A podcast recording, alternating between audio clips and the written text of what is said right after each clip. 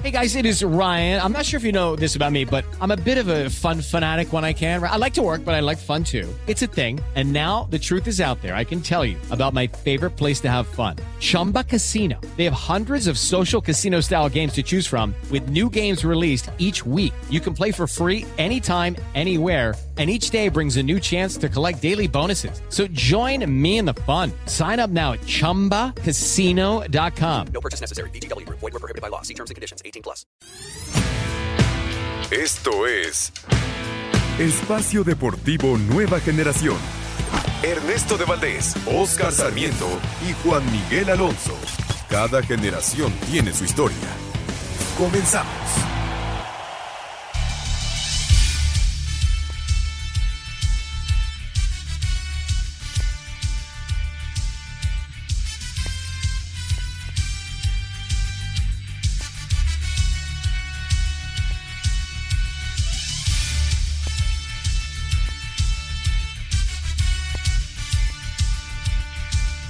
Amigos, amigos, ¿cómo están? Bienvenidos. Esto es Espacio Deportivo, nueva generación de Grupo Asir para toda la República Mexicana. Como todos los domingos, junto a Juan Miguel Alonso, Oscar Sarmiento, su servidor Ernesto de Valdés, trabajamos bajo la producción de Lalito Cortés, los controles de César Palomo, Mauriño, Mauro Núñez en la redacción. Fuerte abrazo a todos ellos que hacen posible este programa, listos para platicar durante una hora de lo más destacado en el mundo deportivo de este fin de semana. Arrancamos, por supuesto, con la eh, jornada número uno Inició el torneo de la Liga MX, en la Apertura 2022 acaba de derrotar León en el último minuto 2 por 1 al Atlético de San Luis. Eh, un poco más adelante, a las 7 de la noche con 5 minutos, Santos eh, contra Rayados de Monterrey y mañana cierran jornada eh, Querétaro, visitando al Pachuca. Hablaremos de la Fórmula 1, gran carrera del Checo Pérez en Gran Bretaña. El tenis se está llevando a cabo. Wimbledon cayó al eh, Carlitos Alcaraz y mucho, mucho más. Pero antes, antes te saludo con muchísimo gusto, Juan Miguel Alonso. ¿Cómo estás, Juan? ¿Qué tal, Ernesto? Oscar, amigos que nos acompañan, un gusto de estar con ustedes. Ahorita que hablas del tenis, Ernesto, cayó la polaca, la número uno del mundo, Iga Swiatek, que el sábado pierde contra la francesa. Una sorpresa grande.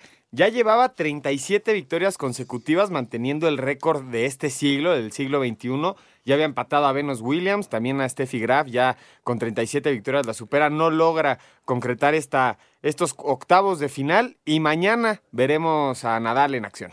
Efectivamente, Iga Swiatek, que pues era la gran favorita para llevarse Wimbledon y quedó eliminada muy rápido por la francesa y hoy lo de Carlitos Alcaraz pues también Sí. es una gran sorpresa, ¿no? Es, es, es el, el jugador, el futuro de- del tenis mundial y, y bueno, Carlitos no pudo en el césped allá en Londres. Lo estaremos platicando un poco más adelante y arrancamos justamente con la jornada número uno de, eh, de este torneo de la Liga MX, Juan.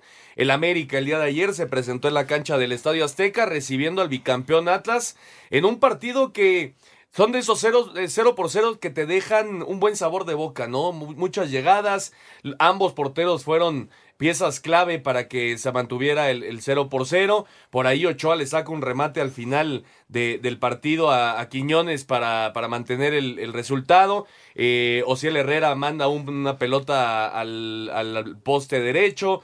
Eh, en fin, el América tuvo sus llegadas también. Y también lo del América, interesante, porque el Tan Ortiz le dio la oportunidad a varios jugadores canteranos. Sí, sobre todo al centro delantero, este Román Martínez, que lo, lo están utilizando como punta. Todo el mundo pensaba y platicábamos con este Santiago Baños en la semana cuándo van a estar los refuerzos del América y decía que para la primera o segunda jornada ya estaban. Esperemos que ya para la siguiente este, ver a, a Néstor Araujo, ver también a- al Cabecita Rodríguez. Hay que decirlo muy bien, creo que en el partido se, se dividen las llegadas ofensivas de manera equitativa, pero la más clara es al minuto 89, esa jugada de Quiñones que queda mano a mano frente a Ochoa. Y Ochoa lo gana, saca la pelota, se termina 0 por 0 el partido. Un juego que fácil pudo haber sido para cualquier equipo, no sé cómo lo veas tú, Ernesto, pero la verdad falta contundencia, cosa que le faltó al América el torneo pasado. Y el Atlas defendiéndose muy bien y jugando exactamente a lo que nos mostró los dos torneos pasados que queda campeón. Pero sí hay que decirlo, baja importante que no esté Julio Furcha arriba porque terminan, terminan con este juego ofensivo de los centrales jugar con el 9 para que baje las pelotas y pueda llegar de manera creativa el equipo del Atlas, cosa que no se vio mucho el día de ayer. Sí, sí, totalmente de acuerdo. Eh, el América sigue aquejando este tema de, de, la falta de gol. El Mozumbito Martínez, Román Martínez, eh, tuvo una muy buena pretemporada. Oscarito, te saludo con gusto. Román Martínez tuvo una muy buena pretemporada, le da la oportunidad de iniciar a falta de, de que llegue ya el cabecita Rodríguez, bueno, de que ya esté a punto para jugar. Eh, Román Martínez tiene la oportunidad, por ahí también eh, eh, tuvo la oportunidad Iker Moreno. En fin, creo que, que, el Tan Ortiz está intentando que también la cantera rinda frutos para este América. ¿Cómo estás, Oscar? Sí, por supuesto, Ernesto, Juan, buenas noches. Este, sí, tiene razón. Me parece que el América en el primer tiempo no lo hace mal. realmente juega bien al fútbol. Ya mencionas el tema, ¿no? De, del, del delantero que tú tienes a Henry, tienes a Viñas y ahora en su caso al Cabecita Rodríguez, ¿por qué le da la, confianza al chavo? Y lo mencionas muy bien, trabajó bien en la pretemporada, en el día al día lo conoce y lo van llevando porque sienten que está en mejor momento, con más ritmo, con mejor calidad, a lo mejor con más gol. Eso es lo que se trabaja en el día al día, ¿no? Y, y me da gusto que también el Tano este, le esté dando la oportunidad a los jóvenes y sea un, una plantilla renovada. Siete mexicanos, puntitos. ¿no? Jugaron en la cancha ayer. ¿Hace, cu ¿Hace cuánto no América Entre los tenía? dos equipos. Tres jugadores mexicanos. Normalmente siempre iba con los ocho extranjeros, como, como te lo marca la regla, ¿no? Sí, sí. Nuestro, nuestro fútbol eh, normalmente es así, ¿no? En, en, las primeras jornadas, entre jugadores sí. que no están a punto eh, físicamente, que no han llegado los refuerzos, algunos equipos tampoco, todavía no, no te puedes dar una idea eh, ya, ya al 100% de lo que va a ser realmente, lo que va a buscar el director técnico durante el, el torneo, ¿no? Ayer en la banca del América, Juan, estaba Jorge Sánchez, ¿Sí? que tiene que ser el lateral derecho titular, ¿no? Y, y, Miguel Ayun fue, fue titular el día de ayer. Estaba el español Fidalgo, que me parece también va a ser titular. Néstor Araujo y, Jürgen Damm, que bueno, ya lo platicábamos, llegaron hace poco y todavía no están eh, físicamente para ya estar en la cancha, ¿no? Jürgen... Bruno Valdés, eh, Richard Sánchez, en fin, era, era eh, varios de estos creo que van a terminar jugando como titulares en el América. Yo, yo creo que lo, lo, dices muy bien. Los procesos de, de nuestro torneo es arrancar con, con, los que físicamente mejor están uh -huh. y después se va acoplando el equipo para ya terminar tu, tu, escuadra bien formada con los titulares. Yo creo que sí es urgente ver, ver a los refuerzos, ¿no? Porque cuando los refuerzos empiezan a aparecer en la jornada 5, en la jornada 6, hoy a final de mes vamos a estar en la jornada número 6. Terminando, sí. terminando julio vamos a estar en es la que jornada es un número rapidito. 6. Entonces, a ponerse las pilas con los refuerzos porque tienen que empezar a funcionar ya. Este torneo termina, a, creo que la última semana de octubre, si no estoy mal. Sí, no, la, la, la, la final del fútbol mexicano es el 30 de, de, octubre, domingo 30. Son cuatro, cuatro meses. Cuatro de, meses. No, y el tema que, que mencionas de, de, la gente nueva del América, Jürgen Damm tuvo minutos en la 20, en la sub-20 uh -huh. jugó. Sí. Entonces, eso te dice que a lo mejor el Tano dice, a este muchacho le falta ritmo, todavía no está. Sí, en la pretemporada lo aparecía, lo ponía de titular para lo mismo, llevarle e irle dando esos minutos. Y ahora con la 20, que tenga minutos para cuando esté bien en dos semanas, yo creo. O sea, ya pasó la primera, yo creo que próximo fin de semana ya lo podemos ver con algunos minutos y después ya con, con la certeza de, de tener al, al, al, equipo completo, ¿no? Ayer la lesión, dices, ahí otra sí, vez. ¿no? O sea, lo de Roger. Si hizo buena pretemporada, ¿cómo te lesionas de esa manera? Llama la atención. No sabemos si el jugador también se esté cuidando. Y como dices, la banca que tenía ayer tenían que jugar. Entonces va a ser un problema ya a quién metes. Porque ayer, vuelvo a repetir, el América no jugó mal. No, no, de, de hecho jugó un buen partido. Lo sí. que le decía Juan es de esos cero por cero que te deja un buen sabor de, de boca, ¿no? Y con, con llegadas, eh, ambos porteros fueron piezas clave. Me parece que un poquito más Ochoa. Sí, Ochoa, por supuesto. La que saca al final es, es, sí, es, es un, sí. es un atajadón. Y la lesión también de Manotas, ¿eh? hay que decirlo. Efectivamente. De los dos lados hubo lesión. Y el Atlas, eh, Juan, eh, pues estos, estos partidos que te toquen en, al inicio del torneo creo que es bueno, ¿no? Para Sí. tú, tú como equipo visitar el Azteca en una en una visita que es muy complicado obviamente para jugar contra las Águilas del América, que te toque en primera jornada pues es bueno, ¿no? En papel yo creo que buen resultado para el Atlas, ¿no? Ir, ir a sacar el empate al Azteca me parece un buen resultado para, para el equipo campeón. No se le aboya la corona, que era lo que más estaba esperando, eh, abollarle la corona. Y resaltar lo que es el Atlas. El Atlas sigue teniendo la saga de atrás, los mismos seis. Es Chalá, es Aguilera, es Nervo, Santa María y Abella. Y atrás Vargas. Pues ¿por qué le vas a mover, no? No, no, lo que funciona no, no lo toques. Y Eres en medio. Rocha también. Sí. sa- ¿Sabes qué? También hay que, hay que decirlo. El Atlas me parece que es el equipo con más orden del fútbol mexicano. es, O el que mejor, es el mejor trabajado, eso sin Por duda. supuesto, no por nada es bicampeón. Yo- ¿Es yo favorito? No, claro que es favorito. Sí, el bicampeón yo O sea, creo que sí, ¿no? ¿cómo, cómo le no vas a poner este favorito al bicampeón del fútbol Pero si mexicano? tuvieran que escoger los primeros cuatro Ah, metros bueno, Ah, bueno, no lo pongo. No, yo tampoco. entonces no es favorito. Es que No, bueno, sí es favorito, pero no lo pones por las por plantillas. plantel, exacto. ¿No? O sea, yo te puedo decir primero, eh, con lo visto, ¿eh? Pero este eso hemos dicho semana, los últimos dos años también. Pues es, es que también esto no- no- nos Las- saca las de últimas balanza. dos ¿no? temporadas. Yo te puedo decir, por lo que se ha visto y por planteles. Tigres, Monterrey, América, Cruz Azul, No hemos visto al Pachuca, que también terminó el Que torneo muy bien. bien. Pachuca también te lo pongo entre los cinco. El Toluca. Sí, o sea, claro. seis. Y nada más entran cuatro, cuatro directos y los demás se van a repechaje. Pero el Que bicampeón tiene ojo, que eh. estar. Yo hubiera querido que quitaran este semestre, Los 12. esa semana, de repechaje, para hacer un poquito más eh, largo el, el- el torneo, para quitar una jornada doble, para darle mejor este respiro a la carga de trabajo. Y la, y la otra, de llamar la atención. Yo me acuerdo, no tiene ni, ni un año de lo que pasó en Querétaro. ¿Qué onda? Ayer la porra visitante ya entró al estadio. Sí, sí. Y habían quedado que, que la del Atlas iba a ser castigada, al igual que la de Querétaro. Entonces, ¿dónde estamos parados? También hay- Jornada 1 y ya empezamos a tener esos problemas. También hay que mencionarlo que en esta jornada empezó el Fan ID. Ya se hizo el registro del Fan ID a partir de esta temporada. Todos los que van al estadio se tienen Tiene que, que estar registrar. registrados, registrados. efectivamente. Justamente por el tema de, de ¿Y qué, Querétaro. y qué les parece la nueva regla esta de los 25 segundos en saque de, A mí me de gusta. meta? Pero 25 segundos, Sí, Ernesto. muchísimo.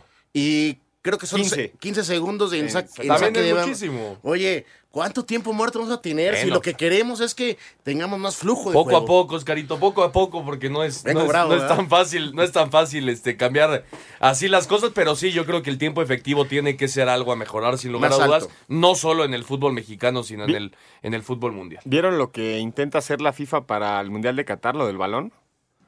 Quieren implementar un balón, con adentro del balón un sensor para identificar el toque de la pelota de forma precisa para que se pueda marcar más rápido el fuera de lugar.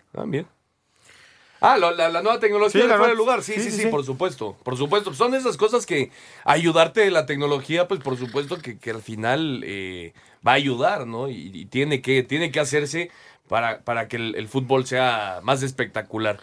Eh, el Atlas, que por cierto venía de perder eh, el campeón de campeones, eh, la Supercopa de la Liga MX ante el Cruz Azul y ahora saca un buen empate a cero en la cancha del Estadio Azteca. Las Águilas que todavía no presentaron a sus refuerzos. veremos, veremos si en la jornada número 2 y vamos a escuchar justamente a Fernando El Tan Ortiz y a Diego Coca después del empate a cero el día de ayer en la cancha del Estadio Azteca.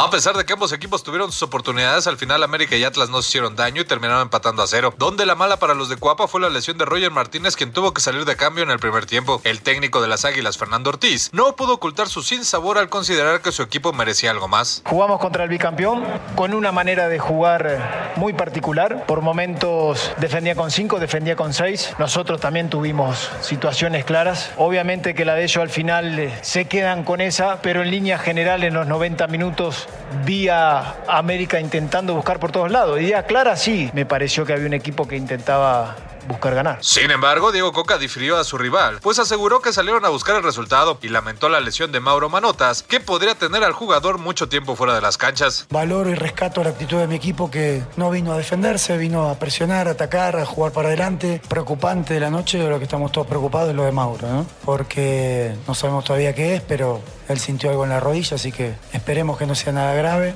Para Sir Deportes, Axel Tomán. Perfecto, muchas gracias Axel Toman. Ahí está la información después del encuentro. Visitas complicadas en jornada 2. El América va a Monterrey para enfrentarse a los Rayados y el bicampeón Atlas va a Toluca, al reforzado Toluca. Van a ser eh, visitas muy duras para ambos equipos en la jornada 2 de este, de este torneo.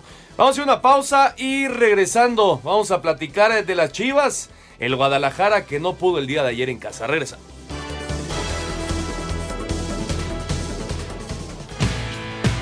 Ningún jugador es tan bueno como todos juntos.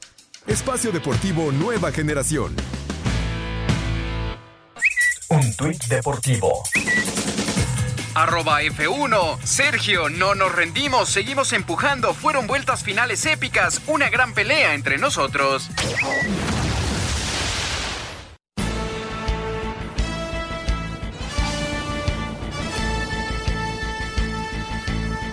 Regresamos a Espacio Deportivo Nueva Generación para platicar de las Chivas, Juan, que el día de ayer les anularon dos goles, me parece que bien anulados los dos, uno por una mano. Al final, eh, me parece que es Cisneros el que termina metiendo el gol auténticamente con la mano y eh, el segundo por un fuera de lugar de Irán Mier, bien señalados por el árbitro.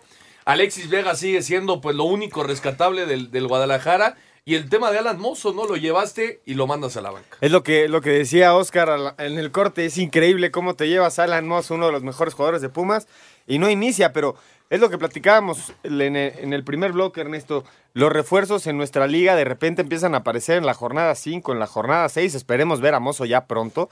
Y también qué malas noticias tuvo Chivas antes de arrancar el torneo, esa baja del JJ Macías. Sí, es un caray. golpe, es un golpe muy fuerte porque lo Irizar y Saldívar van a tener es- esa oportunidad de mostrarse como el centro delantero de las Chivas, pero sí le rompen un proceso y una planeación previa que ya tenía Cadena y Ricardo Peláez, la baja de, del JJ. Hay que decirlo, Vega anda muy bien, pero a resaltar el día de el día de ayer, me parece que es Talavera, ¿no? El, el mejor jugador de la cancha. Salva Juárez en repetidas ocasiones. Y estas chivas que, a pesar de la baja del JJ Macías, por momentos demostraban, pues. No jugó mal. No, Chivas. no, demostraban buen conjunto arriba. De repente no, no pudieron, no pudieron concretar. Pero sí va a ser, es una llamada de atención el empate de arranque. Porque no, no, me parece que es el mismo resultado que el América, pero no, no está en el mismo contexto. No es Juárez, el Sí, otro es el Atlas. Sí, de acuerdo. Y- Que no es mal equipo Juárez No. tampoco, ¿eh? Y, y- y va a ir, poco a poco, va a ir so- eh, eh, haciéndose más sólido con los refuerzos que trae. Y, y llama la atención, ni un local sumó puntos. Sí, ¿no? De Eso tres. es no. Ni uno. jornada. Bueno, Vamos. hasta el momento. Hasta el momento. Ya dijo Ricardo Cadena, Oscar, tienen que ir por un centro delantero, Es lo que- van a buscar. El problema aquí es, pues, ¿a quién, no? ¿Qué mexicano puede llegar con el nombre que traía JJ Macías? Es que, a ver, una cosa. eh, me parece la planificación de Chivas, con Bueno. todo respeto, eh, mala. Sí, o sea, acuerdo. traer nada más a, Mozo. a Mozo y lo tienes en la banca. También recordemos una cosa. Viene de una lesión, ¿eh? Sí. Acuérdense lo que, lo que vio que de milagro no se rompió. Que no pudo jugar la final de, de, vuelta, de vuelta, ¿no? Porque se lesionó en la final de ida. Efe- Efectivamente. viene de esa lesión. A lo mejor no está a punto y lo estamos ah, medio acribillando ahí un poquito a, a cadena. Pero lo, lo- lo que yo quiero decir, eh, Chivas, pe- perdiéndose lo que dice Juan a JJ, ya es un equipo donde le, le va a costar trabajo. Sí, eh, Vega, los chicotazos. ¿Y? ¿A eso depende Chivas? Sí, de acuerdo. Tú, tú dime, este, entonces dices que no jugó tan mal este en Chivas. Sí, fue un equipo de Juárez que bien plantadito, con mucho orden, le cedió el valor y, y Chivas intentaba Mucho pasó por lo que hace Vega, ¿no? esa individualidades. Sí, sí, de acuerdo. Pero no un, no, no, no un, no fútbol de conjunto. Totalmente de. Entonces me parece que, que Chivas, híjole, le va a costar trabajo el torneo. ¿Por qué? Pues porque viendo las plantillas, si ayer que esté en Juárez, con muy poquito le hizo ahí cositas, siendo un, un plantel muy corto a comparación de lo que tiene ser Más o Chivas. menos, Pero, pero vamos, o sea, corto en la jornada uno. Vamos a darle cuatro, cuatro jornadas. Es que yo creo que ahora va, va a ser a la jornada 6 cuando el equipo, los equipos empiecen a funcionar. Sí, porque van a haber mes de, dobles. de- de- después del mes de adaptación. Primer mes. Es que terminas primer mes y ya estás en jornada 6. Sí, o sea, es que va- es muy relámpago. Sí, sí, es complicado. Y Y, va- y y- físicamente va a tener que ser eh, muy, muy cuidadoso. Los directores técnicos van a tener que ser muy cuidadosos con el tema físico. Y y es a lo que voy. Yo quiero ver, y por eso pongo, a lo mejor Atlas no lo pongo tan favorito, como, como lo comentabas, este, en Juan, porque las cargas de trabajo van a ser muy fuertes. Y aquí se va a ver la calidad de planteles, los recambios o ese jugador suplente La profundidad. que pueda llegar a ser, me parece Tigres sin problemas. Monterrey ni se diga. América, Juárez, como dices, no tiene mal plantel, pero vamos a ver, selecciona uno o dos. Sí. ¿Con quién lo suples? ¿En quién pensarían para las Chivas? Es, es justamente la, la- la pregunta que iba a hacer. Pues así de primera. ¿Chaco? ¿El Chaquito? No, pero el Chaquito no, no, va, no se va a ir de Cruz Azul. No, bueno, pero está dentro de las opciones de Chivas, mexicanos, centros ¿Sabes qué? delanteros, ¿no? Javier Hernández. No, hombre, no quiero que regrese. Regresar el Chicha, hombre, esa no, sería nada no, mala, no, ¿eh? ¿Tú crees que el Chorito va a querer regresar? Yo no creo, pero pues, ¿y entonces ¿quién, Oscar? Pues tienes que hacer un... Tocar la puerta contra tu enemigo. Julio Furchi, hacerlo mexicano. No. Con alguien del América. Ah, pues, Henry Martín. Claro, Ah, ya ha pues, sonado. Sí, Sí, de acuerdo. Esa- yo esa yo creo que es, ojo, recordemos que ya en el reglamento puede ser, hasta la fecha 5, si no mal Sí. recuerdo, puedes registrar todavía. Si el jugador ya tuvo minutos, ya no hay problema. Ya puede ser todavía traspasado o vendido o préstamo, como le querramos decir. Pues sí, Henry Martín suena como una, una opción lógica para, para Chivas, pero lo, lo cierto es que sí, necesita urgentemente gente Ahora. adelante. Y, y es el delantero mejor hoy por hoy en el fútbol mexicano, Henry Martín. Pues es el de mexicanos. De Pues- mexicanos, digamos, entre comillas, disponibles, yo creo que sí. A cañón, ¿no? Él y el Chaquito. Sí, Son los que están en la pero disputa. no se va a ir jamás. No se va a ir. ¿No? Chaquito no se va a ir jamás. ¿Jamás? Hizo No, hombre, y- y está hoy siendo Cruz Azul no titular, jamás, hoy, Diego. Aguirre lo Hoy tiene- no se va a ir, hoy no se va a ir. No, no, yo tampoco. Yo tampoco lo veo. Pero bueno, dejamos entonces el tema de Chivas y Juárez, 0 por 0 el día de ayer allá en Guadalajara. Y vamos con el mejor partido eh, desde, mi- desde mi punto de vista, Oscarito, el Tigres Cruz Azul. La máquina que le pegó 3 por 2 al equipo de, de Miguel Herrera. Eh, varias cosas a destacar, ya lo platicábamos. La personalidad que tuvo para tirar ese penal eh, Santiago Jiménez al minuto 93, bien cobrado por parte de- del Chaquito. Destacar también por parte de Tigres lo de Córdoba, ¿no? Eh, hay, hay que rescatar a Sí. un jugador con tanto talento como lo es eh, Sebastián Córdoba. Anotó el francés eh, Zobán, anotó un golazo Rafa Vaca, el que es al que no, al que no quiere la afición. Y Ángel Romero, el 10, estrenando la 10 con Cruz Azul, pues ahí va poco a poco Ángel Romero, ¿no? Sí, e- e- exactamente. De llamar la atención. Me, me- me pareció no un partido de jornada 1, ¿eh? O sea, el, el ritmo Intenso. y, lo que se jugó ayer en el Volcán, de llamar la atención. Sí me parece que fue mejor Cruz Azul y merecía ganar, por supuesto.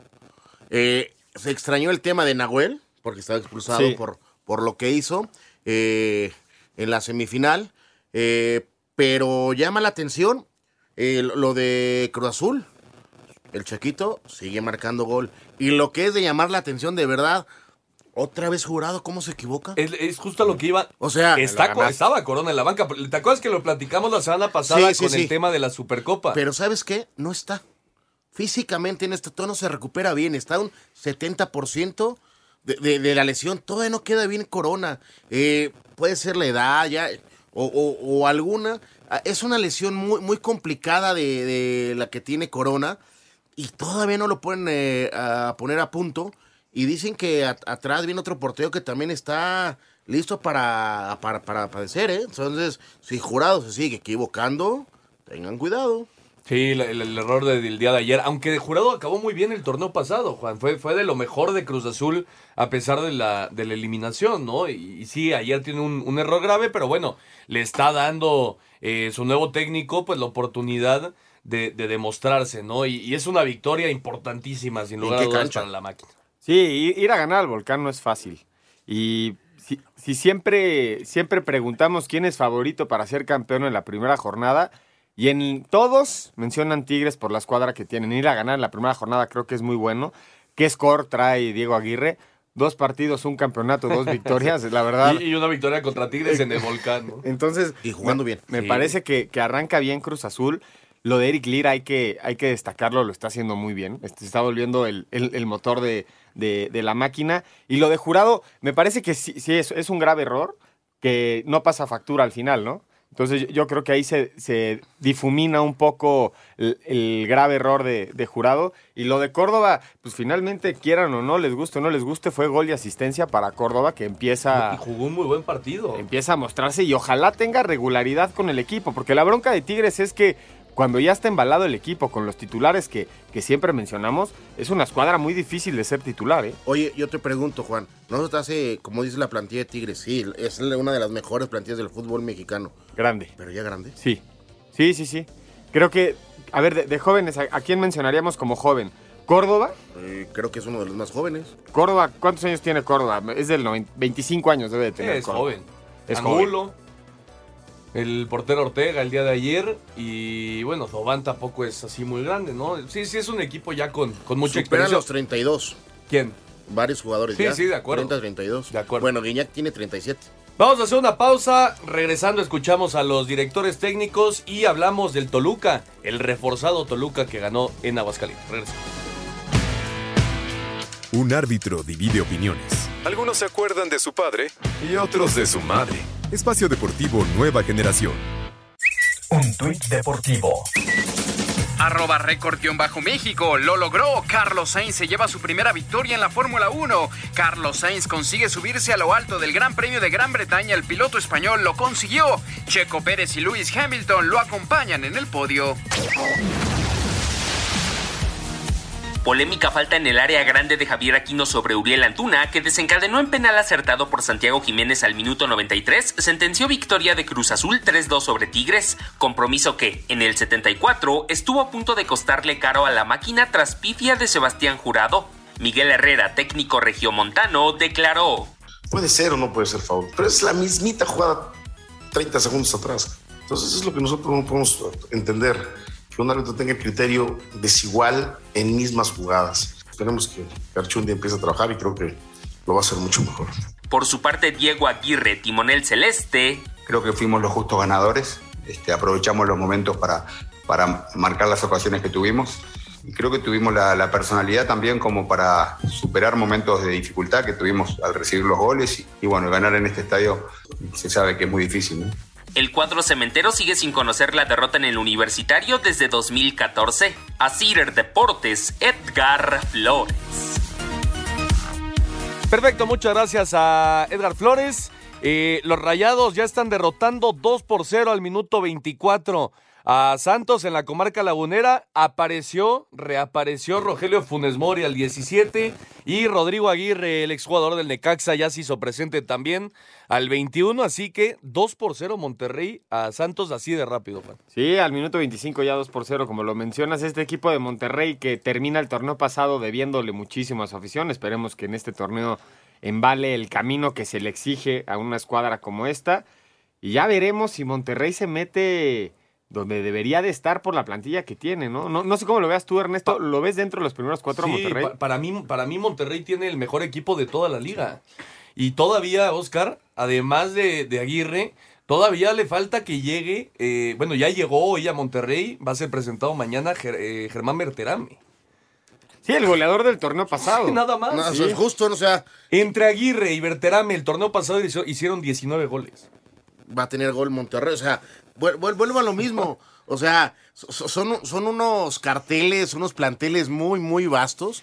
La verdad, lo que está jugando en el norte de, de- del país. Y, y- buen fútbol. Ahorita ya Monterrey va ganando 2-0.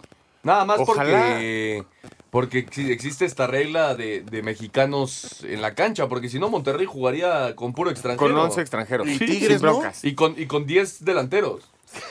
¿Bromas? No, Oye, no, ojalá, increíble. ojalá Funes Mori sea el regular en el torneo por el bien de la Claro, selección, de la ¿eh? selección mexicana, por supuesto, por supuesto. Ojalá que retome su nivel. Y ya lo platicamos al principio del programa. León venció 2 por 1 al Atlético San Luis. Federico Martínez hizo el 1 por 0.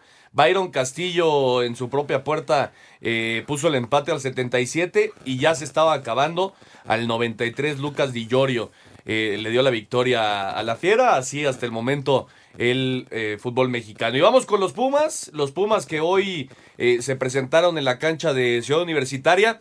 Oscar, eh, ahora sí la directiva abrió la cartera, ¿no? Ahora sí, creo que no hay pretextos para Andrés Lilini de, de- de no tengo plantilla, ¿no? No, yo, me, yo creo que sí, eh, se reforzó bien Pumas, pero yo creo que sí, hacia, hacia adelante bien, pero atrás, este...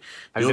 Yo veo un equipo medio apretadón Pero ¿quién le va a poner los centros a esta gente nueva que llegó de delanteros? Pues hay que aprovechar la cantera, ¿no? Ahí está Marco García, está Rubalcaba, en fin, le tienes que dar la, la- ¿Y crees que hoy por hoy sean los referentes para que te sean tus mejores jugadores para tener asistencias, este y lo otro? Bueno, el- el- O tienen que también traer un par de jugadores por fuera, dos buenos volantes. Yo sé que la cartera de Pumas es golpeada, lo entiendo. Pero hicieron un gran esfuerzo por primera vez desde después de hace mucho tiempo para, para reforzarse. Y hoy sacas un empate contra Tijuana y, de local ibas abajo en el marcador. Me, me llama la atención. Sí, eh, Ju- Julio González ahora es el portero titular tras la salida de Talavera. Cometió un penal muy temprano, al minuto 12, que anotó Lucas Rodríguez. Y Diogo de Oliveira, que entró de cambio al 51, un buen cabezazo, lo empató. ¿Qué te pareció la actuación de, sobre todo del Tuti del Prete, de Gustavo del Prete, Juan? Que tanto del Prete como el Toto Salvio, pues son los que llegan con más cartel a, a Pumas, ¿no? Sí, Salvio estaba en la tribuna, me parece, de- Sí. del Petre. Qué remate hace de chilena, ¿no? Esas son, son las muy cerca, sí. Son las cosas que de repente te empiezan a, a emocionar cuando llega un jugador en esta zona de la cancha. Creo que hay que, hay que seguirlo viendo. Lo que mostró hoy me parece que gustó. A- hasta ahí tampoco a tirar eh, tiros al aire. Y, y lo de Pumas, creo que tienen una buena respuesta porque empiezan con este penal. Que lo que les iba a decir, ¿por qué no amonestan al portero cuando hacen el penal? Pues sí, yo estoy, estoy de acuerdo, era una jugada No, clara es, de es cla- clarísima, Es ¿no? que ya, ya ahora- Mano a mano y no, se me hizo rarísimo que no amonestara al portero. Pues es que ahora dicen que la, la- la mejor este el mejor tema para sacar una ventaja pues es el penal. Para aquí ya amonestar o sancionar con una tarjeta roja. Antes, ¿te No, acuerdas pero- que era roja pero ni directa? amarilla. Sí, ni amarilla. Era amarilla y penal, ¿no? Es que ya, ya, ya al darle el penal, ya le estás dando la mejor prueba y ya se olvidan de las tarjetas. Pero ayer se amonestaron a Volpi. Exacto. Entonces no entendemos el reglamento y vuelvo a lo mismo, la comisión, vamos a ver cómo no, nos trata. Digo, eh, esa jornada 1 dejó polémica, por lo que hemos visto de estos partidos. Sí, en el del Necaxa hay polémica, ¿eh? En el de Necaxa. Sí. Eh, en el de Cruz Azul el penal. También.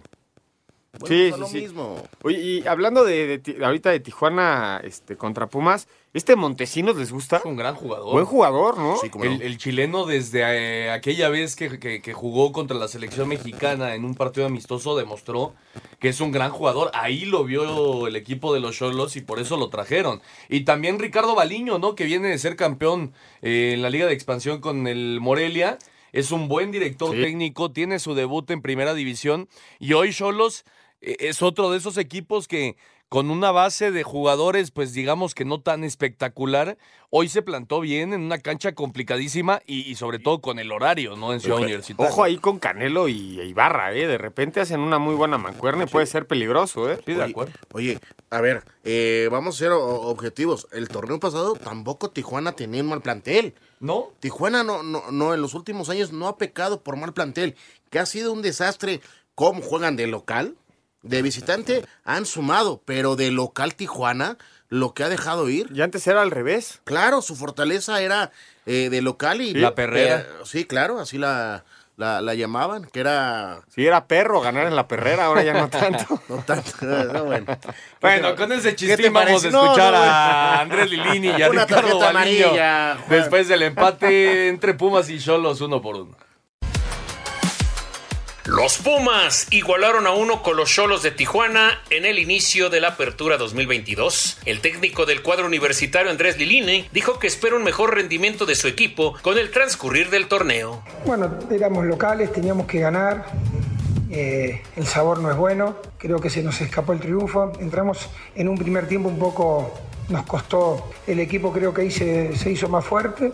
Nos costó llevarla al área de forma limpia. Así todo creo que tuvimos las situaciones de gol claras para ganar el partido. El funcionamiento lo tenemos que ir buscando. Es la primera fecha y no podemos dar ventaja porque el torneo es rápido y corto. El técnico de Cholos, Ricardo Baliño, se mostró satisfecho y conforme con el punto que sacaron de Ciudad Universitaria. Sabíamos que veníamos a una cancha difícil, con mucho calor, un horario muy pesado y que teníamos que ser inteligentes para manejar el partido. No podíamos nosotros hoy venir a jugar un partido de ataque por ataque, sabíamos que teníamos que esperar los momentos y, y por sobre todas las cosas destaco que la entrega del equipo, ¿sí? el convencimiento del equipo, el querer, el querer ganar el partido. Para Sir Deportes, Memo García. Muchas gracias a Memito García. Ahí está la información. Y el Toluca, el Toluca, Juan, el súper reforzado equipo de los Diablos Rojos, eh, fue a Aguascalientes en partido que arrancaba el torneo, que se tuvo que posponer por el tema de la lluvia allá en Aguascalientes. Se jugó el día de ayer a las 5 de la tarde. 3 por 1 le ganó al Necaxa. Eh, buena presentación de, este equipo, de, de algunos de sus refuerzos, aunque ciertamente Leo Fernández se tuvo que haber ido expulsado. eh, el equipo creo que tuvo una buena actuación y Nacho Ambriz, pues ahora sí, al igual que lo, lo, de, lo decía de Lilini, Ambriz no tiene ninguna eh, forma de, de, de- de decir que, que este equipo no está para campeón, ¿no? No, creo que to- todos vemos a un Toluca muy fuerte. También hay que decirlo, los equipos no se hacen en cinco minutos y que empiecen a funcionar. Me parece que la victoria del Toluca es muy buena, contundente. Aquí sí vemos refuerzos. Está Mosquera, está Fernando Navarro, Meneses, eh, Charlie González. Sí, Tuvo sí tiempo, los vemos. Tuvo tiempo de, de- Bueno, de Charlie, tenerlos. Charlie llegó apenas la semana pasada. Oscar. Pero hizo pretemporada y todo. Sí, o sea, sí, venía con, con trabajos. Con entonces, ritmo. Con ritmito. Entonces, eso hasta cierto punto, dice Nacho, gracias. Y, y la falla yo creo que en el, en el partido grande fue la de Méndez, ¿no? Ese penal que, que falla para que Buena empaten el partido. Muy buena tajada de Volpi. Y ahora sí, qué regreso de Volpi al fútbol mexicano, ¿no? Sí, es cierto, ah, él come- comete el penal, pero, vemos, pero... Él se equivoca. Él se equivoca, pero ahora sí que enmenda su error de la mejor manera, sacando un penal desde los 11 pasos. Y, y lo que les decía, me parece que el Toluca, como, como dice Ernesto, no tiene ninguna excusa, pero tampoco parece que las va, la va a empezar a mostrar, ¿eh? Porque en la cancha sí había buen funcionamiento y es jornada Con- 1. Con todo el respeto también, Contra para el- el Necaxa es, es de los planteles más flojitos de la liga. Eso es, es una realidad. ¿no? Yo creo que es, es incómodo el Necaxa, ¿eh? No, por supuesto. Y todos los equipos en la liga son incómodos, pero de lo que hemos platicado de, de plantillas, creo que el Necaxa es de los, de los que más eh, queda de ver, ¿no? Pues sí, porque siempre es un equipo que, que lo lastiman eh, en, en quitar a los jugadores que, que sobresalen, eh, le- lo, lo van mochando, ¿no? Y el Ah. tema de Formiliano también. Claro, lo van mochando, pero el Jimmy yo creo que va a terminar haciendo Sí. un buen, buen trabajo y con, con- con- con una mano con, con la, con la gente de abajo. Si, si expulsan a Leo Fernández al minuto 20, Sí, cambia, todo el juego. todo el juego, No, ¿eh? co- completamente. Oye, el tema de Formiliano, eh, súper abu- abuchado en su propio estadio. eh, hizo unas declaraciones, el defensa central, capitán del Necaxa, hizo unas declaraciones de que el Necaxa no era un equipo grande y bueno, dice él que fueron sacadas de contexto, pero la afición pues no está nada contenta con Formiliano y fue totalmente abuchado eh, el día de ayer en, eh, en su propio estadio. 2 a 2, ya empató Santos. Sí, al 26 de penal Gorrearán y después al 34 Félix Torres Caicedo. De la nada. Qué locura de partido. 34 minutos, llevamos cuatro goles. Hablamos de Pumas y entraron dos goles. ¿Qué, qué locura de partido así de rápido. Ya empató Santos a los Rayados. Está bueno el juego allá en la comarca lagunera. Y por lo pronto vamos a escuchar a los técnicos después de la victoria del Toluca. 3 por 1 en Aguascalientes. Toluca arrancó con el pie derecho en la apertura 2022 de la Liga MX al derrotar de visitante 3 a 1 al Necaxa en el Victoria. Destacar que este partido era el inaugural del torneo y se tenía que haber jugado el viernes a las 19 horas. Sin embargo, por tormenta eléctrica, cambió el sábado a las 5 de la tarde. Habla el técnico de los Diablos, Ignacio Ambriz. No voy a quitarle méritos a Necaxa, que hizo un buen partido, eh, que juega muy bien también. Creo que los momentos del partido nosotros supimos aprovechar para hacer los goles, pero te reitero, creo que hoy, hoy ganamos con, con ese esfuerzo que se necesita para sacar este tipo de partidos y empezar, como bien dices tú, con el pie derecho. Esto dijo el estratega de los Rayos, Jaime Lozano. Buen primer tiempo nuestro. Lamentablemente, pues si no hay contundencia y si te hacen goles de una manera tan fácil, pues eso pasa a segundo término. Entonces hay que mejorar, sobre todo en el balón parado en contra. Hay que estar tranquilos. Esto empieza. Bueno, me da bronca porque quiero hacer, quiero que el equipo sea muy fuerte en casa. Es algo que creo que les, le ha costado mucho trabajo. Me da muchísima bronca. ¿Por qué? Porque me recibimos tres goles y en el año pasado no recibimos una sola vez tres goles. Asir Deportes Gabriel Ayala. Muchas gracias a Gabriel Ayala y terminamos lo que va de actividad en esta jornada 1 con el Puebla. El Puebla, Oscarito, de Nicolás Larcamón, que fue a Mazatlán y le pegó 4 por 2 a- al equipo de, de Mazatlán. Otra vez parece que, es, que este Puebla con poco va a ser mucho. Oscar. Es un equipo de espíritu. Porque bien lo mencionas, de plantel, sigo creyendo que Puebla también no es el mejor plantel, pero es un equipo que sabe lo que juega. El Arcamón eh, entiende muy bien el sistema, el esfuerzo. A todos hay que ir a, a correr, a todos apretamos y la que tengamos hay que meterlas y nos paramos bien y nos defendemos hasta lo que más podamos, ¿eh? Muy rápido en el encuentro, Juan. eh, Israel Reyes puso el 1 por 0 en un tiro de esquina al 5. Y después aparecieron, fueron cuatro jugadores para los cuatro goles del Puebla. Reyes, eh, Aristeguieta, Martín Barragán y Mauro Escoto. Estos dos últimos parece que ya llevan un rato, ¿no? En la, en la liga, Martín Barragán y, y Mauro Escoto. Y siempre en donde están hacen goles. eh, no- Sí. no, no tienen mucho cartel, pero donde estén hacen goles. Y, y bueno, este, este Puebla que estuvo metido dentro de los primeros cuatro el torneo pasado, pues ahí va, ¿no? Empieza bien. Es- Esta baja que tiene el Puebla, creo que me parece que fue la, la última baja que tiene el central Segovia, ¿no? Ah, Segovia. Segovia. Y también se fue Salas. Y cómo adaptan a, a Diego de Buen como central, ¿no? El, el equipo del Puebla lo hemos visto eh, como de contención salidito de los centrales marcando y ahora ya lo vemos en, en una fase totalmente defensiva. Creo que tiene muy buena salida el Puebla y por parte de Mazatlán me parece que lo intentan, pero no les va a alcanzar, ¿eh? Vamos a escuchar a Nicolás Larcamón y Gabriel Caballero después de la victoria del Puebla 4 por 2 en Mazatlán. El pueblo arrancó con el pie derecho su participación en la apertura, pues apenas al minuto 13 ya estaban venciendo 2 por 0 a Mazatlán, que aunque trató de reaccionar en el segundo tiempo con gol de Eduardo Bello, los de Nicolás Larcamón terminaron llevándose un triunfo contundente de 4-2 del Kraken. Habla el técnico de los poblanos. El balance es muy positivo, tratándose de una primera fecha en una plaza muy difícil, eh, que para llevarte puntos de acá tenía que hacer muy bien las cosas y las hicimos. Indudablemente con cosas por ajustar, pero de verdad que, el sentir nuestro es construir un ladrillo a la vez, un partido a la vez. Recién es una, una primera fecha, el camino es muy largo. Si bien en tiempo va a ser muy comprimido, eh, el camino todavía le restan 16 fechas. Por su parte, Gabriel Caballero no pudo ocultar su malestar tras empezar el campeonato con el pie izquierdo. Por supuesto que siempre que hay, que hay muchos goles son accidentes, pero son accidentes que se tienen que evitar. No nos puede pasar. Qué bueno que fue en la primera fecha. Hay, hay muchas cosas buenas del partido, pero claro, no me gusta ni que me hayan metido cuatro goles y ni que me hayan metido dos de pelota parada. Eso sí me dolió. Para Sir Deportes, Axel Tomán. Ningún jugador es tan bueno como todos juntos. Espacio Deportivo Nueva Generación. Un tuit deportivo. Arroba la afición. Ahora el pinche güey maneja el tiempo. Dani Alves responde al Piojo Herrera por llamarlo viejo. Con tres partidos, este martes arranca la jornada 2 de la Apertura 2022 de la Liga de Expansión MX. A las 17 horas en el Morelos, el Atlético Morelia recibe a Tlaxcala. A las 7 de la noche con 5 minutos en el Andrés Quintana Rom, Cancún a Rayados. Y a las 21 horas con 5 minutos, tiempo del centro de México, los Dorados de Sinaloa reciben a Cimarrones. Para el miércoles a las 17 horas en el Francisco Zarco, el Club Atlético La Paz visita a los Alacranes de Durango. El Tapatío a los Mineros de Zacatecas. A las 19 horas con 5 minutos en el Carlos Vega Villalba y dos horas más tarde, Atlante a Correcaminos en el Marte R. Gómez. Para el jueves, los Alebrijes reciben a Venados a las 17 horas en el Instituto Tecnológico de Oaxaca. Para el viernes a las 5 de la tarde en el Miguel Alemán, Celaya recibe a Pumas Tabasco, que buscarán conseguir sus primeros puntos en el torneo. Habla su técnico Carlos Cariño. Yo creo que el equipo ha demostrado que tiene para mucho más. Durante todas las semanas se trabaja, se trabaja los aspectos eh, tácticos, físicos,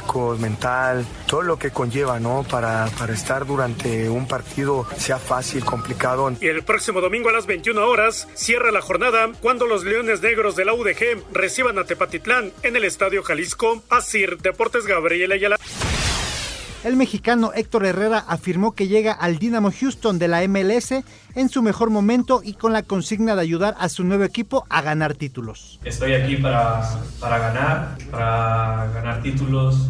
Creo que he venido en, en mi mejor momento, donde todavía puedo dar lo mejor de mí, donde puedo ayudar al equipo a, a llegar a lo más alto que es, es ganar. La escuadra tejana será el tercer conjunto donde milita el elemento de 32 años, que viene de defender los colores del Porto de Portugal y del cuadro español del Atlético de Madrid en Europa. Para Sir Deportes, Ricardo Blancas. Perfecto, muchas gracias a nuestros compañeros. Ahí está la información de la Liga de Expansión y también el tema de Héctor Herrera que ya está en Houston. Eh, es otra de esas decisiones que, que cuesta eh, trabajo entenderlas, ¿no, Oscarito? A, a falta de tampoco para un mundial, pero bueno. Pues va, va a costar trabajo el ritmo de HH, porque en la MLS, ¿cuándo empieza? Sí. Va, va- va a estar muy parado. Sí, sí, es, es complicado. Eh, Pero va a ser titular. No, eso Ay, seguro. va a jugar 90, 90, 90, lo que no hacía en el Exacto. Aleti. Pero No, es, no lo mismo jugar en el fútbol español No, que no. estar jugando en, en Estados Unidos. Pero bueno, que ojalá le vaya muy bien a, a Héctor Herrera ahora en esta nueva etapa con el eh, Dinamo de Houston. Eh, 45 minutos, ya se está acabando el primer tiempo. Santos y Rayados están empatando a dos en un partido un poco loco. Empezó ganando Monterrey 2 por 0 apenas al 21. Y eh, lo empató Santos con un penal de Gorrearán y al Que 34. dicen que dudosísimo, ¿eh? Efectivamente. Y al 34 Félix Torres puso el 2 por 2 Esto en la comarca lagunera y mañana cierran jornada eh, Pachuca y Querétaro a las 9 de la noche. Exactamente, vamos a ver cómo termina la jornada uno del fútbol mexicano. Me fue muy mal en la quiniela. Ah, ¿ustedes bueno, también? a mí también. checado. Muy he mal. checado. A mí también. Yo voy muy mal. O sea, si tengo uno o dos puntos es mucho. Disculpen, Así. a mí sí me dio la campeonitis, ¿eh? me parece. ah, sí es cierto. Qué agrandado. Sí es cierto.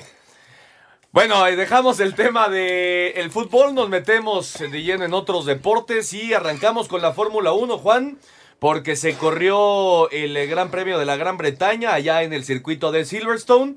Vaya carrera, ¿no? Eh, que, que se produjo. eh, tuvo de todo el Checo Pérez. Se fue hasta la última posición por un problema en el alerón. Acabó segundo en eh, una gran actuación de- del mexicano. La primera victoria para el español Carlos Sainz. eh, el tema de, de, de Shu, de Wang Yushu, que el chino que, que tuvo un accidente terrible y, y- y afortunadamente el, el halo está, eh, pues Como barra. barra que de tiene encima la el monoplaza le salva auténticamente Sí. la vida y, y eso obviamente pues es la, la mejor noticia, pero bueno, fue una carrera trepidante y al final Sainz Pérez y Lewis Hamilton se metieron al podio. Estaba muy contento Hamilton. Y también a sumar al comentario, Ernesto, son los primeros puntos de Mick Schumacher Ajá. en su historia como, como piloto. Estaba muy contento la escudería de Haas. Impresionante para los que no han visto lo que pasó en la carrera con el piloto chino Wang Yushu. Véanlo, eh, la verdad está tétrico. Se voltea el coche y prácticamente recorre unos 10 metros Casi de acaba en cabeza. las gradas. Sí, sí, de, de hecho queda atorado entre las gradas y las llantas. Todo hecho pedazos. Sí, Un, un golpe fuerte. Y lo de Checo, que finalmente fue el piloto del día, por lo que dice Ernesto, de último lugar a segundo, me parece que es, Es que- una gran carrera para el Checo. ¿Y cómo queda, cómo queda el Mundial de Pilotos? Max Verstappen arriba con 181 puntos, le sigue el Checo Pérez con 147 y muy cerquita, 9 puntos, Charles Leclerc con 138. No está nada definido No, no, este. por supuesto que no. está abierto el Mundial de Pilotos porque atrasito viene Carlos Sainz con 127 que reduce mucho la distancia con su co- coequipero Leclerc y atrás los Mercedes que parece que ya empiezan a dar resultados que se haya subido Hamilton en esta y dijo, esta competencia todavía no se termina. Entonces vamos a ver qué le deparan en la siguiente carrera que se corre en, en Austria, me parece, ¿no? El próximo 10 de julio. Efectivamente, la siguiente carrera es el Gran Premio de Austria. Eh, Max Verstappen también tuvo problemas con su monoplaza, por eso acabó hasta la séptima posición, rebasó ya al final a Mick Schumacher, que ya decía bien Juan, el alemán sumó sus primeros puntos dentro de la Fórmula 1. Vaya carrera del checo, Oscarito. Por supuesto, es que ya yo creo que lo hemos mencionado cantidad de veces. Es el deportista mexicano ya del Sí, año. no, sin duda. Me, me parece, y el, y el que está en su mejor momento está haciendo historia. Ya es una costumbre verlo cada 15 días o cada 8 días, según el, el premio, este, en el podio. Sexto podio de la temporada para... para Primero, primero en Silverstone. Es la primera vez que sube al podio en so- Silverstone. lleva 6 de 8, ¿no? Eh, Son- van 10 carreras. Son, van 6 de 10. 6 de 10, ok, ok. Efectivamente. Y está metido completamente en la pelea por el, el. Mundial de Pilotos, Y- sobre y- todo por la, la actuación de Verstappen hoy. y la escudería, pues sigue arribita con esos dos, metidos siempre sumando, sumando, sumando, pues va a ser muy complicado que no sea la mejor escudería al final de la temporada. Sí, Red Bull está ya muy por encima de todos los demás. Vamos a escuchar todo lo sucedido el día de hoy, la trepidante carrera del Gran Premio de la Gran Bretaña. En jornada que pasó del dramático accidente del piloto chino Zhou Guanyu a la euforia del relanzamiento a falta de 10 vueltas por falla mecánica de Esteban Ocon, el español de Ferrari Carlos Sainz conquistó su primera victoria de la categoría al llevarse el Gran Premio de Gran Bretaña, décima fecha del calendario mundial de la Fórmula 1. Checo Pérez fue nombrado piloto del día tras remontar 15 sitios por cambio de alerón en la vuelta 3 y sellar su sexto podio de la temporada con un segundo lugar. Aquí sus palabras. Normalmente parecía que el alerón delantero no afectaba mucho en estos autos, pero me afectó muchísimo y tuve que entrar a los pits, me fui a último lugar y me fui recuperando y luego tuve la suerte con el safety car al final. Y luego unas vueltas al final con Charles, con Hamilton eh, de locura y al final logramos sacar un buen resultado para el equipo. Checo redujo a 34 puntos diferencia por el Mundial de Pilotos ante su coequipero Max Verstappen, quien finalizó séptimo. A Cider Deportes, Edgar Flores. Muchas gracias a Edgar Flores. Ahí está la información de la Fórmula 1. Ya lo decía Juan, el 10 de julio se corre el Gran Premio de Austria y Wimbledon. Eh, hoy eliminaron, ya lo platicamos al principio, Juan, eliminaron a Carlitos Alcaraz, el español.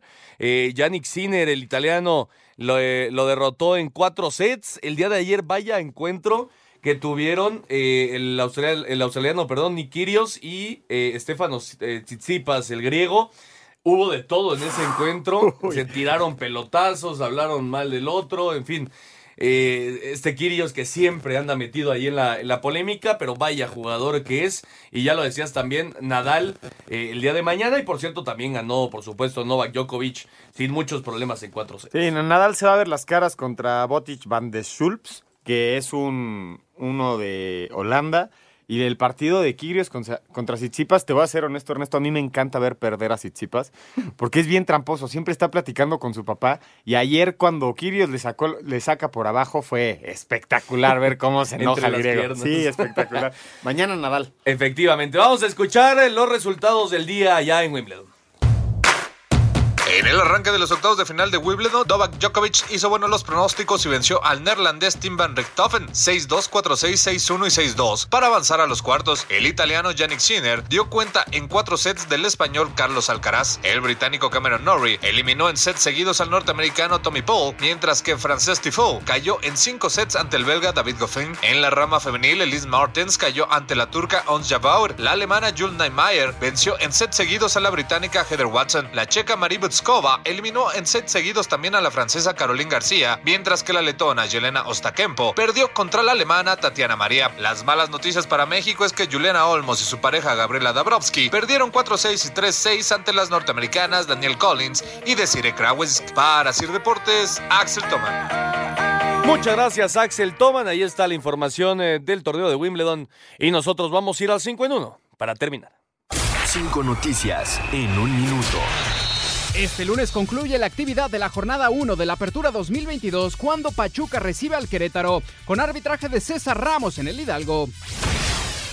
Este sábado arribó a la Ciudad de México el argentino Eduardo Salio para incorporarse a Pumas luego de ser campeón en clubes como Benfica, Atlético de Madrid y Boca Juniors. Tigres habría concretado su primer refuerzo para el Apertura 2022. El conjunto felino llegó a un acuerdo con el CSK Sofía de Bulgaria por Jordi Caicedo. Julián Quiñones fue operado este domingo de una lesión en la mano izquierda.